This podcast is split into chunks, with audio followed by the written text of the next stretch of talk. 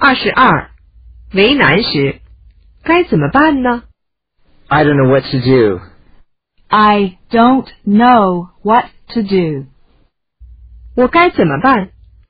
What am I supposed to do? What am I supposed to do? 这下可麻烦了。 We are in trouble.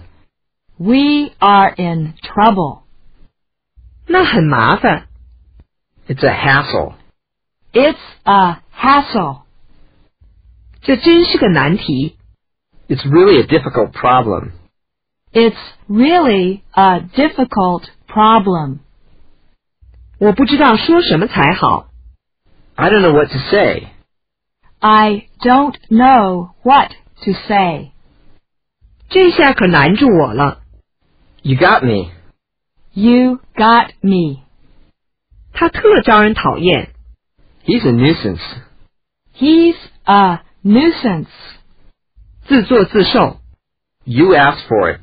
You asked for it. 哎呦， Oops. Oops. 哦不， Oh no. Oh, no.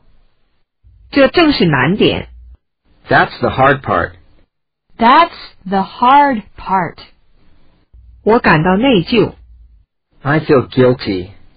I feel guilty. 你看来很困惑。 You look puzzled. You look puzzled. 那个念头总是萦绕着我。 The idea haunts me. The idea haunts me.